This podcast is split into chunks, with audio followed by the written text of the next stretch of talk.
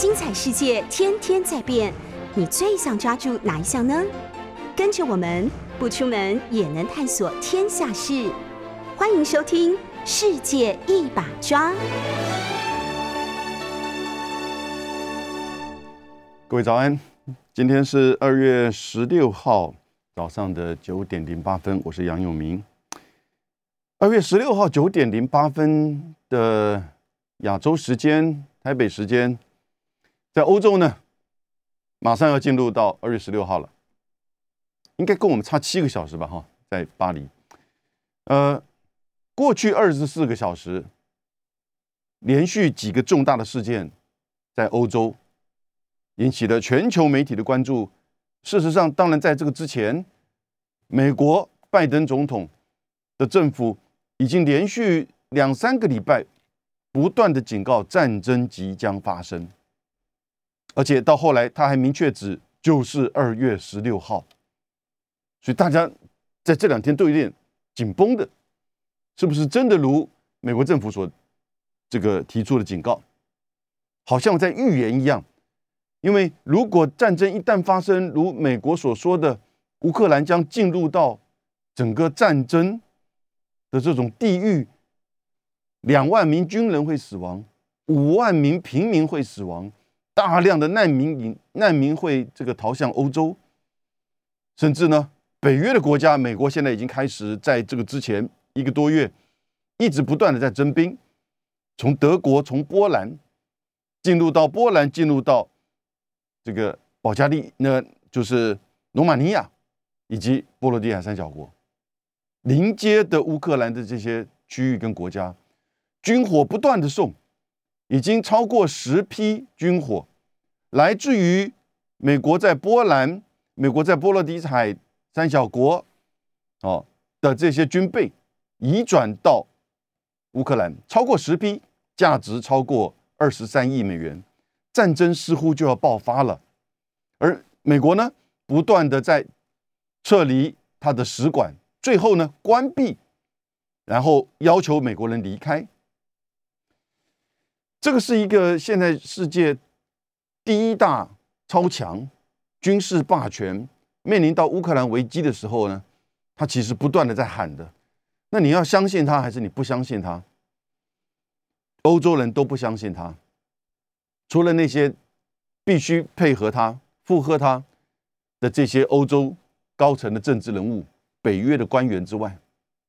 ，Well，北约的官员跟真正的军事军方的人员都没有讲话，连美国的军方人员都没有讲话。这个完全是拜登在玩的一盘棋。在过去二十四小时就发生变化了。首先，我觉得现在欧洲安全要由欧洲人来处理了。首先，你看到的是，在十四号的时候呢，德国总理肖兹到了乌克兰基辅，和乌克兰总统泽伦斯基举行两个小时的会谈。在这个之前，也要为各位说明的是，肖兹在这个之前去了华盛顿，跟拜登谈了很久。在整个公开的记者会当中，事实上也很无奈，拜登没有任何的转圜的余地，也就是说。对于乌克兰是否要加入北约，哦，这个最核心的议题，拜登没有任何的转圜的余地，而不断的还是在警告，如果俄罗斯的军队跨越边境，将会遭到严重的后果，以及甚至主动的把德国掌控的德国的私人企企业投资的北溪二号说想都不要想，拜登只能翻白眼。呃，肖兹只能翻白眼。但是同一个时间，马克龙法国的总统也到了，就是莫斯科，和这个普京见面。两个人其实谈的还不错。马克龙讲了最重要一句话，他说：“如果俄国不安全，欧洲也不会安全。”我觉得这句话普京听的，就是说很感受到深刻的，了解到整个德法。这两个大国哈，在欧洲了解到普京真正的用意，俄国的感受到这种北约不断的东扩的这种压力跟不安全感，而必须要用这种就是大军布集集结的方式，啊，来表达他的这种就是态度。那在过去上半一年的这个上半年，一定要为各位回复哈，因为新闻大概都跳过这一段。乌克兰的宪法里面就说要加入欧盟、加入北约。泽伦斯基也是一个相当民族主义者的，但他当然不希望发生战争。可是拜登上来之后呢，他就不断的开始在鼓励乌克兰加入北约，同时在乌克兰境内黑海进行大规模的军事演习，拉着北约的这个军队，以及呢放出讯息，可能在东欧的这些国家部署中程的战略武器弹道飞弹。这个其实一步一步的都在逼近了俄罗斯的这种他的门前。所以才会有今天这样子的一个情况，而乌东地区的这个征战呢，也还是没有停歇，哦，所以这个当然从莫斯科的角度，他是为了自己的安全，也是为了在乌克兰境内的俄罗斯裔乌东人民的这个安全，当然你可以说也是为了他的这个势力范围的巩固，哦，甚至苏联梦，但是我挑战这两个说法。势力范围，拜托，现在除了白俄罗斯还有那个摩尔多瓦之外，其他都是北约的会员国了。除了乌克兰之外，北约的会员国还会是俄罗斯的势力范围吗？它是要一个缓冲区，也就在这里面，你不要部署这种战略武器，或者是进行边境上跟俄罗斯的边境上那种大规模的演习，它是要缓冲区。苏联梦。Well，其实以今天呃这个普京在就是俄罗斯的这个地位哈，他没有任何的挑战者，他也没有任何人能够去影响到他的这种民调或者是威望的，他也不需要去建构一个在国内什么用一个外部的事迹来去巩固他在国内的地位，哦，或者是说你他想要寻求一个他自己本身的这个历史定位，这个也许是，这个也许是为什么？因为他感受到俄罗斯已经。受到这样子的这种抵在门口的安全上的压迫跟威胁啊，所以肖兹跟拜登谈完之后呢，我觉得马克宏跟肖兹啊，他们而且马克宏跟肖兹德法在肖兹跟拜登谈完之后呢，在前天呢，事实上都有通电话，然后呢，德法之间的外交部门呢有密切的这个联系跟乌克兰之间，所以果然。这个过去二十四个小时，三个重大事情。第一个，肖兹到了基辅，然后呢，进行两个小时谈话了之后呢，出来开的记者会。联合纪委会上面，肖兹表示，乌克兰加入北约没有在他们谈的这个议题当中。肖兹说，重要是要正视现实，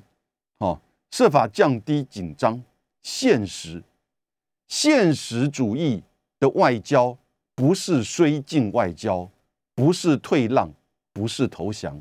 这是现实主义的这个思考。然后呢，肖兹表示，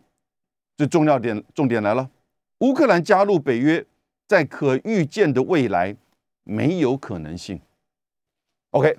这个话德国讲出来了。欧洲最重要的国家现在在这个整个穿梭外交当中，你可以显现，肖兹其实继承了。延续了梅克尔德国在整个欧洲的地位，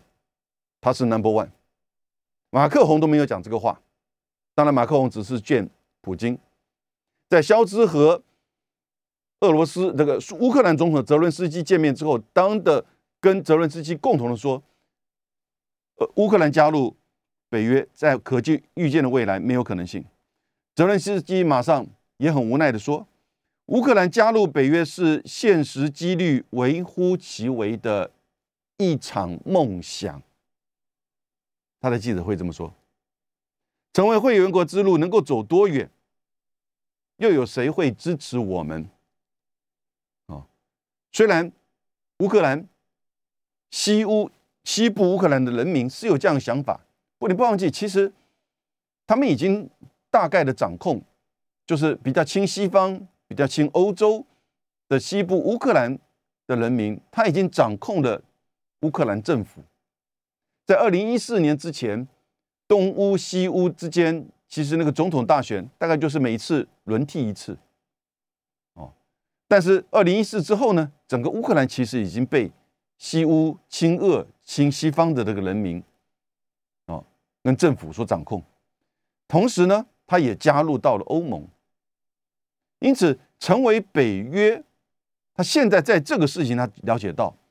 乌克兰本身的地缘位置，乌克兰内部的民族跟人口的构成，哦，以及它的战略上的这个位置，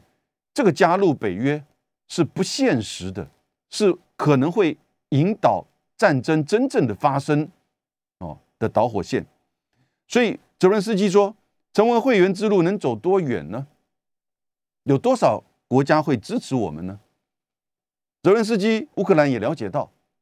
如果没有德国、法国的支持，你怎么可能加入北约？你不要只是听美国的这个一家之言，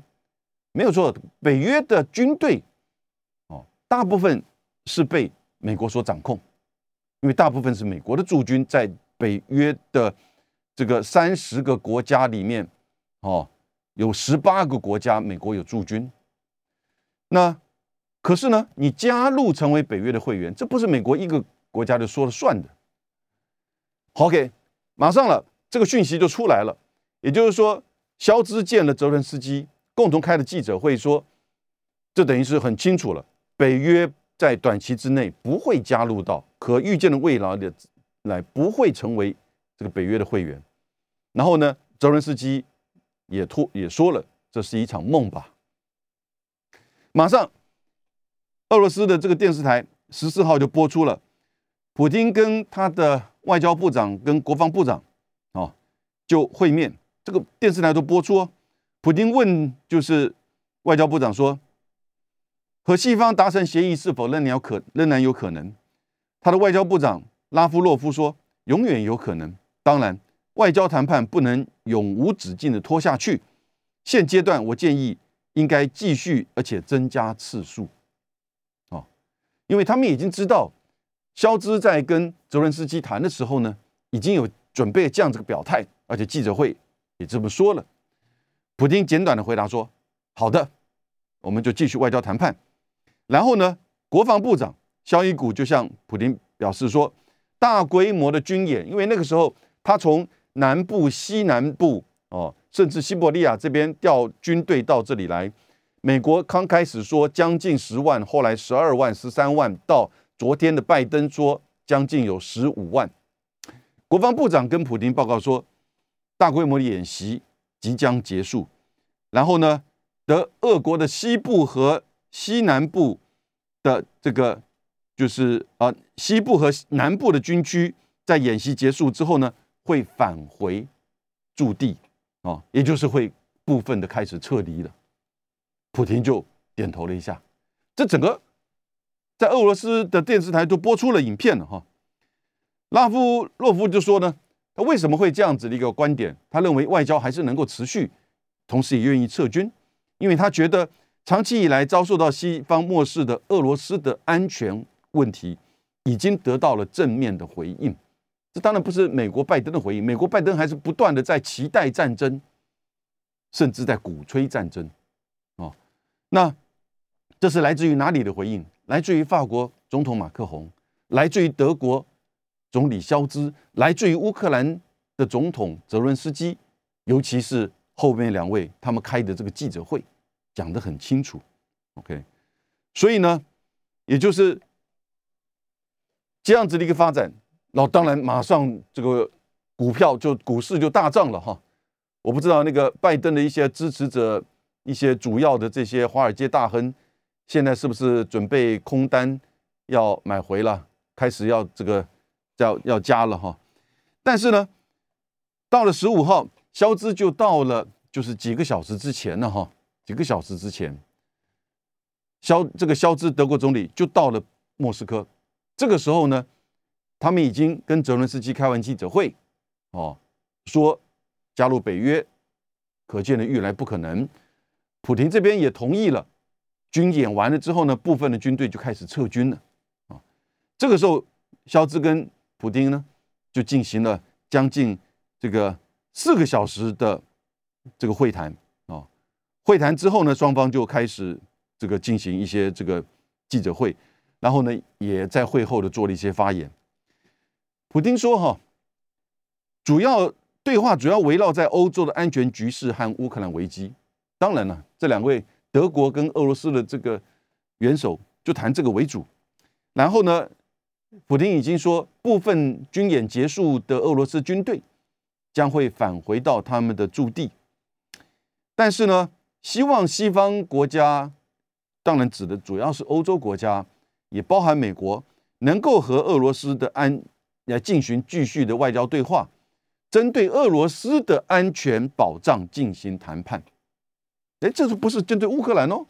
因为俄罗斯说我从来没有要去攻打乌克兰呢，都是你美国在喊，美国在撤军，美国在警告我们，对不对？我们只是把我们军队移到我们自己的领土上，哦，刚好他是靠着乌克兰边境。当然这么讲也不对了，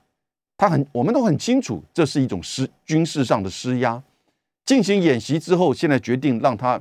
这个部分演习结束的部队呢返回驻地啊，进行撤离。但普京说要对俄罗斯的安全保障进行谈判，就马赫宏所说的嘛，你要确保俄罗斯的安全感。那什么是俄罗斯的安全感？不是说你攻你攻打我才造成我的不安全，你的兵临城下就是造成我的不安全。这个是过去几百年来。欧洲国家之间，尤其是来自于俄罗斯，从帝俄到苏联到现在俄罗斯，一脉相传的这种地缘政治的局势。现在普京甚至跟肖兹说：“我们接下来谈判是要谈俄罗斯的安全保障。”可是他说：“这必须要一个整体来看，而不是要排除哪一些问题。”他当然指的就是乌克兰，因为他在提的这个三底线当中，另外两个。分别是说，哦，在东欧前苏联地区不可以部署战略攻击武器，也就是中程导弹的飞弹。他曾经说，如果在基辅部署中程导弹的飞弹，中程导弹飞弹是大概一千到三千公里的射程范围，它可以在四到五分钟之内从基辅就打到莫斯科。尽管你有再怎么样的 S 四百的防空武器，你也拦不下来。所以呢，普京就是说，这个是一个整体要来看，你不能排除掉哪一些的问题，哦，也就是说，美国曾经说我们可以减少武器的部署，甚至军事的演习，但是呢，他对乌克兰是否要加入到就是北约呢？美国从来不做任何的这个退让。现在德国、法国的努力之下，泽伦斯基、乌克兰也共同的表示。这个至少在眼前，至少在眼前不会是一个议题了，啊，因为另外一方面要为各位补充的是，在从去上个月就开始，德法俄乌，啊，为什么有这样一个背景呢？因为德法俄乌从上礼拜开始用重新启动那个叫做诺曼底机制的这个谈判，那个是在二零一四一五年的时候，一四年是诺曼底。的七十周年纪念，那许多的国家元首参加，在那个平台当中，同时也那个时间点，同时也发生乌克兰的这个政变革命，以及乌东的这种就是说军事上的这个动作，所以德法当初就在诺曼底这个场合，借着七十周年这样的一个纪念的活动，德法俄乌四个国家的元首和代表就。达成一个说，哎，我们来谈谈看。后来果然，在二零一四年呢，就弹出来一个叫做明斯克协定。那个协定没有在诺曼底签，也没有在法国、德国，跑到了白俄罗斯的首都，所以它叫明斯克协定。一五年再签一次，也就是说，乌东两个省不独立了，但你要尊重它的自主，要写入你的宪法。哦，然后呢，这个俄罗斯这边呢？也去确保乌东之间它的稳定哦，不会在军事上的这个介入。当然，这个协议到后来没有真正的得到，不管是乌克兰这一方还是俄罗斯这边，他们都相互指责了真正的这个执行。所以小规模的这个冲突还是一直都有。但是在那一两年，因为这个明斯克协定，那一两年死了一万三四千名这个，就是说人的这个乌东的这个战争哦，哦，就和缓下来，但只是和缓，可是并没有停止。对所以上个月当这整个情势恶化到这种程度的时候，德法又在提议，我们再启动乌这个叫做诺曼底机制，这次在巴黎谈，哦，一月二十四号。四个国家就同意乌东停战。其实乌东本来就不是那么的大规模的战争哦，小规模的紧，但是军事层面呢还是很紧张，就停战。停战，而且说呢，马上会在这个礼拜，就这个礼拜这几天，就会在柏林再启动第二波的。所以，因此在这个背景之下，德法这两国其实一直在做穿梭外交，一直在做现实主义为主的。怎么去降温、稳定乌克兰的这个情势？老早在二零一四透过诺曼底这个机制签署明斯克条约两次，一四一五年，德法这两国就发挥了他们在欧洲欧洲人处理欧洲事务的最主要的这个角色。美国一直是站在旁边，因为美国太有原则了，美国太有价值理念了，觉得这个东西。其实，北约的东扩跟你影响到你的安全哪有什么关系？我们也不会去打你，你打我，我们才会回应嘛。哦，这样子的一种思维，到美国的媒体、主流媒体还有还是有这样一个说法。但是呢，这两天我看到美国的福斯电视台反而很务实的说，只要你拜登承诺乌克兰的议题是可以谈，哦，加入北约不是绝对，不是眼前的议题，你就可以解决乌克兰危机了。但为什么你说不出来？其实福斯电视台的说法是，拜登需要这一场战争。美国福斯电视台的最主要的哦，这个主持人 Carson，他是大概美国 Number One 的收视率最高的这个电视主持人。哦，Carson，他在做访问的时候，他自己也这么批判。接受他访问的人说：“其实拜登是需要这场战争的，拜登在期待着这个战争的这个爆发啊。当他在警告俄罗斯会有严重后果的话，其实他也告诉欧洲国家，你们也会承受严重后果。第一个，乌克兰是被你抛弃的，你有要去保护乌克兰吗？你给了乌克兰十批武器，二十三亿的军火。”这个二十三亿不是免，不是这个赠予的，你要付钱的，哦。然后呢，你在乌克兰的周遭的北约国家开始在增加兵力，让美国的军力更进一步的进入到东欧。但是呢，你从头到尾都一直在强调，美国不会派军力进入到乌克兰。哎现在不是说俄罗斯要打乌克兰吗？俄罗斯也没有说要打波兰，也没有说要打罗马尼亚，也没有说要打这个立陶宛。俄罗斯从来没有说要打仗，甚至俄罗斯没有说要发动战争。但是他不断的说俄罗斯要发动战争，但是呢，战争就是针对乌克兰。那如果你要遏阻这个战争，你不是军事上的层面的话，你征兵，你运军火，应该是以乌克兰为主吧？军火是运到了，但是呢，美国更明确的表示，他没有意愿要发动战，他自己本身不愿意去参与战争，哦，一个地面上的一个战争，美国是有这个能力，但现在美国的政治人物没有这个能意愿，美国的国内，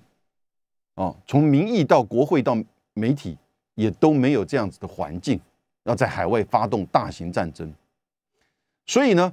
他看。你乌俄罗斯去打乌克兰，哎他也知道他不会去发动一个全面性的侵略战争，他最多可能是这个，也许英国的很多那个小报哈都开始这个把这个攻打计划在这个呃前天呢就不断的这个透露出来，不真不知是真是假。他说十六号的凌晨的三点钟就会开始挥军接近到基辅，因为基辅很靠近白俄罗斯。然后呢，可能整个乌东地区会被占领。哎，这个攻打计划都已经都知道了哈。那当然呢，因为美国不断的在泄露嘛，美国的情资哪里来的，我们也不知道。某种程度其实是美国跟俄罗斯哦两个国家根本就在打这个资讯战，甚至是假消极战啊。可是呢，这个时候美国自己主动示出说俄罗斯会打乌克兰，而且在二月十六号会攻打。那这个英国小报就开始在补充这些攻打的这些具体的细节了哈。但是你针对乌克兰这样的情势，你就让乌克兰被打吗？你就让乌克兰呈现的就是变成一片战争的火海吗？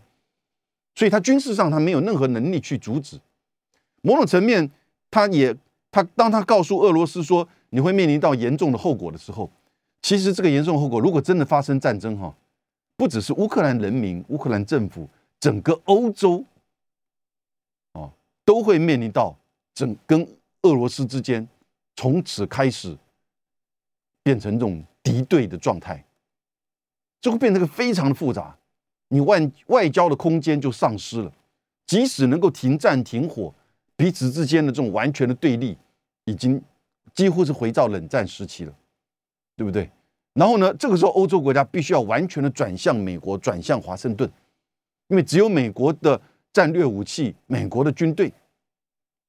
才能够相当程度的吓阻俄罗斯的直接的这种战争的发发生。因为美俄之间都是军核武大国，对，在战争的过程当中，金融，然后呢，货币、股票，哦，能源，北溪二号连北溪一号都停掉了，甚至可能如果经过波兰跟乌克兰进来的这个地面上的天然管线也会被迫停掉了，因为发生战争了嘛。这个时候，整个欧洲必须要完全不只是军事要转向北约、转向美国、转向华盛顿，它在能源上也必须要依靠美国了，也要依靠中东，啊，能源上。然后呢，全世界的热钱就开始回到美国去了，因为欧洲不安全了嘛。你现在当全世界的热钱开始要美国开始升息的时候，这本来就是个意愿，但是能不能够回得来呢？现在欧洲不稳定。所以热钱就必须要回到比较稳定的地方，哪里比较稳定呢？那就是亚洲，也就是美国，对不对？亚洲这边，美国也不断的在同一个时间，上个礼拜到这个礼拜，美国不断的在发布印太战略报告书，美国不断的在开这个叫做 QUAD 四方安全对话，哦，所以。在这样的过程当中，你这个热钱当然相当程度回到美国去，那就会提高美国的经济，这个降低失业率，然后呢，当然美国就有更多的钱可以做基础建设，拜登的民调就会变好。整个这个推的这个逻辑哈，战争不是单纯的只是军事的行动，战争是全面性的政治、经济、科技。哦各个方面，所以连福斯电视台自己都这样子分析：，美国是需要这场战争。哦，在普京跟肖兹的这个记者会当中呢，肖兹也回应了北溪二号的议题。我刚才不是说吗？当拜登跟肖兹德国总理开联合记者会的时候，在华盛顿，拜登就威胁说：，如果你敢打乌克兰，北溪二号就会把你断掉，肖兹只能翻白眼。记者是问他，记者问他，记者问他说，他还翻白眼，他没有做任何的评论。但是他在见普京、普京的时候，他回应了，他说：“就管道本身而言，也就是北溪二号，大家都知道是怎么回事。我们有一个确保在欧洲运转天然气的承诺。哦，这个承诺要通过乌克兰、白俄罗斯和波兰。”也就是地面的这个天然气的管线，通过北溪一号原来就有的海底管线，以及现在的北溪二号，所有这些都是要按照我们的协议进行的。今后我们也会这样子做。马上回应这个拜登，北溪二号我们会继续的做，因为它牵扯到是最粗浅的层面是。你如果停掉的话，德国要对这些民间的企业做很这个非常高的这个赔偿哎，对不对？你可以说它是一个不可抗拒的因素吗？你当然会援用这样子的理由。可是民间的这种诉讼啊、赔偿的要求啊，这个会对德国政府非常大的这个压力。当然，更重要的是，德国跟整个欧洲的这个天然气的管线一旦的终止掉，可能而且不止北溪二号、北溪一号，甚至地面上我刚刚讲的，如果发生战争的话，都会停掉。你德国人还要过暖冬吗？过这样一个这个冬天吗？德国人还需要去节能减碳吗？德国人还需要到这个二零二五年，最晚到二零三零年，不得再贩售任何这种石化？燃料的汽车吗？哦，所以这个就是说哈，其实作为一个负责任的领袖，面对你自己国家所处的经济安全、哦能源、气候的各种议题的时候呢，你必须要整体的思考。哦，那当然，现在有别的国家拿着这种战争的威胁，某种程度的在挟持你。你可以说普京是在这么做，你也可以说拜登是这么做。但是肖兹，哦，我觉得。在这个议题上，在这次的事件上，他就证明他自己有能力，哦，去延续梅克尔他的政策，哦，以及在德国在欧洲的这个角色跟地位。俄国的外交部发言人就说：“这是西方宣传战的这个失败之日，哦，我们一枪未发就将其摧毁了。” OK，我觉得。其实沙盘推演都老早是安排好的，因为刚才不是讲吗？十四号的时候，差不多不到一一二十四小时之前，普京跟他的外交部长、国防部长，而且都还是在媒体面前。你要知道，这个当然在莫斯科的时候，大一方面是要向莫斯这个俄罗斯人，另外一方面向国际社会表达说，到底普京的决策是什么？这都老早排演好的，准备好的。也就是说，根本这个演习本身是一个施压。军事专业人员告诉我们，当有演习的时候，就不会发动战争。战争哪需要在演习之后进行，对不对？所以这个演习的本身就是一种军事的施压，是一种筹码。但是呢，面对美国却不断的提高这种战争的威胁的警告，到底美国是希望发生战争，还是美国不希望发生战争？我现在看到《纽约时报》的这个说法，已经要替他做缓颊。替拜登做缓颊，就是说，哎，这是一个资讯战，某种程度其实是要把这个点破、说破，所以呢，俄罗斯就不会发动，不敢发动，然后呢，就可以有外交解决的空间。这是《纽约时报》，或者你马上看哈，这两天美国的这个新闻可能都会这样讲，这是拜登用的这种极限压迫。极限压迫到底是谁在做极限压迫？我觉得比较是普京做极限压迫。拜登的极限压迫也许是一种警告，也就是说，你当你发动战争会面临到严重后果。可是各位，我刚才分析过了，什么严重后果？不是军事上的，不是来自于北约抵抗的，哦，不是来自于就是美国的军力的这种对抗的，而是来自于经济跟金融的，哦，这样子的极限压迫，你觉得普京会在乎吗？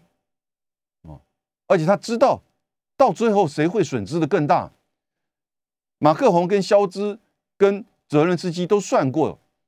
拜登所讲的严重后果，第一个尝到绝大的苦果的，绝对是从乌克兰，然后呢到德国、法国这些国家，经济上、安全上、能源上，俄罗斯最多就是跟你闹翻了嘛，对不对？他就是跟你闹翻了，而且整个俄罗斯的整个欧洲的安全会进入到一个恶性的这种螺旋。更加的恶化，等待着你美国来收割，哦，所以我觉得拜登的政府啊，有一点低估了欧洲人过去这几百年来所累积的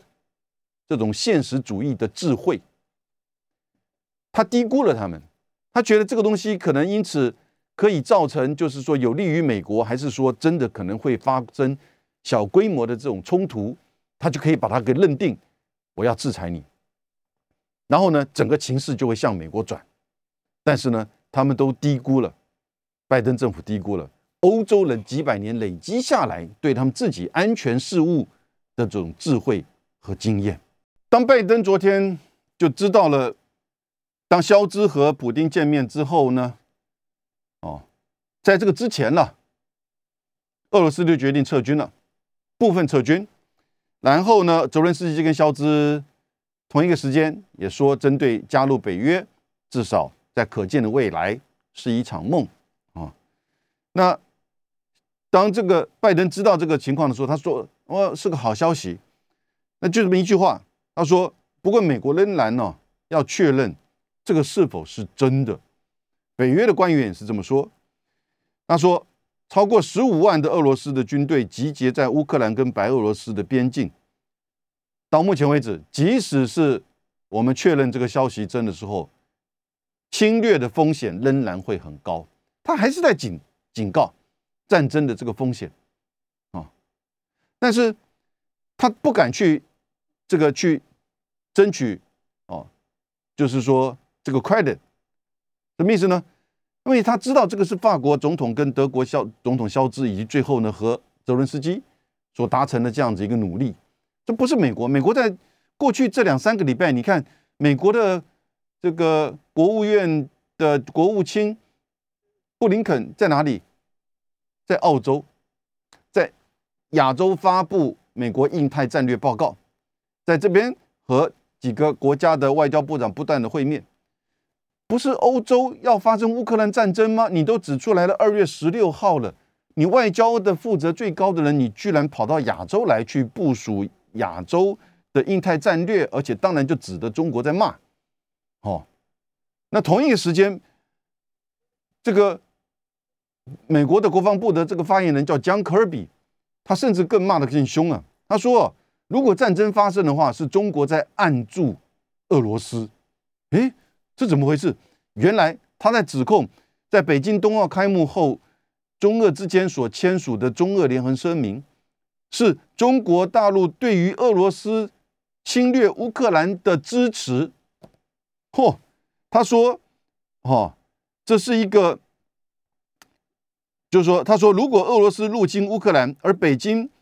是被视为支持俄罗斯的入侵的行动，那中国也必须付出的代价。他们在二月四号发表的共同声明，的确已经进一步是得到了确认，这是一个证据，显示中国已经决定站在欧洲事务方面，在欧洲事务方面与俄罗斯站在一起。嚯，这是美国已经开始就做这样子的一种就是说法了。我再进一步提问各位，那。澳洲的这个总理莫里森就说呢：“诶，为什么中国大陆对欧洲的呃这个情势、乌克兰情势不发一言？他希望哦，当他们对就是这个整个澳洲进行经济胁迫的时候，这些专制联盟在霸凌别的国家，希望澳洲从来没有忽视过这一点。”也希望中国大陆对于乌克兰的情势要发言，哦，所以美国在做两边的这个布局了，已经把这中俄之间哦，把它连接在一起，指控他们这是一个新轴心联盟。新轴心联盟，各位历史上有印象吗？指的就是二次大战期间轴心国对抗同盟国，新轴心联盟。那这然，这当然是美国跟部分欧洲的这些学者所指控的。那当然，马上中国大陆外交部的发言人啊，汪文斌就说，在当前的情之下，渲染炒作战争呢，是一种不负任、负不负责任的行为。他针对那个国防部长将科比说，中俄联合声明就是中国支持俄罗斯攻打乌克兰的证据，而你们也会付出代价。汪文斌强调，中方呼吁各方应该本着平等开放的态度，通过对话和谈判，推动新明斯克协议得到切实的执行，为政治解决乌克兰危机创造条件。其实我们讲过很多次，新明斯克协议不是说要签一个新的，而是在二零一五年那一次的叫新明斯克，二零一四叫明斯克，二零一五叫新明斯克。那基本上就是说，希望二零一五年七年之前签的这个新明斯克条约，以它为基础，得到确实的这个就是说实践。这个其实北京方面，呃，我觉得德国、法国方面都讲过很多次啊。也就是说，你要用外交处理的话，你要用政治解决的方式的话，你还是要回到原来就已经有存在的那个基础、那个机制，不管是诺曼底机制。明斯克协定或者是新明斯克这个协定，讲的都是乌克兰境内这个乌东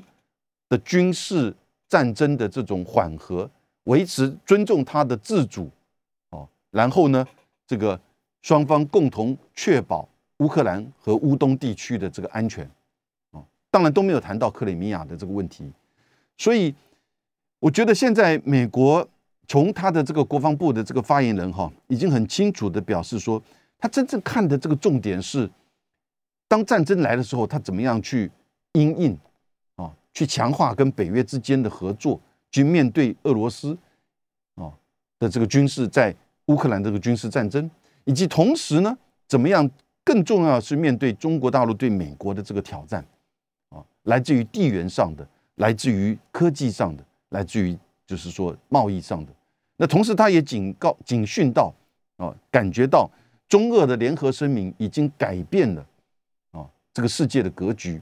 因为不只是中俄之间的合作，它更是改变了五十年之前的上海公报。那个时候，美国是透过上海公报去联中制俄，现在新的这个中俄联合声明是中俄联合对抗美国啊，甚至某种程度代表一个新的这个体系会这个出现。那美国在这个过程当中，各位看到就是，连福斯电视台都这么的提出的这个警告，是不是因为拜登需要战争？我也许不这么直接的这么指控他，但拜登需要一个警一个危机，这个危机呢，能够延续到有利于他自己本身，美国在欧洲安全战略的这个操作，以及呢，有利于他的这个民调。还有利于整个现在的国际的这些资金啊的这些移动回流到美国，帮助美国解决通膨，解决美拜登的民调，以及帮助拜登的这个经济和今年年底的其中选举。所以，这个是我们现在看很多的国际的这些动荡的事件呢。有的时候，你一定要不只是从国跟国之间。你要从国内，甚至到个人，啊，那个人不管是美国还是俄罗斯，美国有没有做足功课，对普京这个人去做怎么样的研究？有没有去了解到俄罗斯他实际的国内的情况，他的安全的威胁的感受？哦，以及呢，他跟俄乌克兰之间的这种错综复杂的关系，以及他和。欧洲在安全议题上，过去这几百年来的这种地缘政治的这种变化，而不是单纯的就只是说北约的东扩不影响到你的安全，你大军的集结就是要来侵略乌克兰哦。如果你侵略乌克兰，你会遭受到我们严重的经济跟军事、金金融的这种制裁哦，警告你。但是呢，我也把我所有的这个使馆哦，或者是人民都撤离。我要求他们撤离，所以美国的这样子的一种，就是说作为，我觉得开始让欧洲人呢感受到有一点心寒，也就是其实不是真的很深刻的了解到欧洲的情势，是需要更多的外交现实主义的外交来去处理这个问题的，哦，不是用简单的民主对抗专制。不是用简单的，这是我们的价值，这是我们所相信的，哦，我们支持我们的盟友，我们会尽我们的全力。但是乌克兰过去这几年，不是你就也要把它视为盟友吗？希望他能够成为盟友吗？你也不断的在他的土地上进行军事演习，提供他给他你的你的军事武器。当他今天遭受到。你认为即将发生战争的威胁的时候，你是不是抛弃了乌克兰了？你美国是不是抛弃了乌克兰呢？美国某种程度还是希望，这是美国人自己讲的，期待战争的发生。哦，因为美国才能收割，拜登才能收割。过去美国人不敢把这个话都讲的这么明，你知道吗？因为美国现在两党之间的斗争哦，已经完全是不需要遮掩了。所以共和党这边对于拜登的很多的这些策略，都讲的很直接，讲的很明，比我们讲的都还明哎。乌克兰已经是被放弃了嘛？那过去你不是希望乌克兰成为盟友吗？你这个时候应该表现出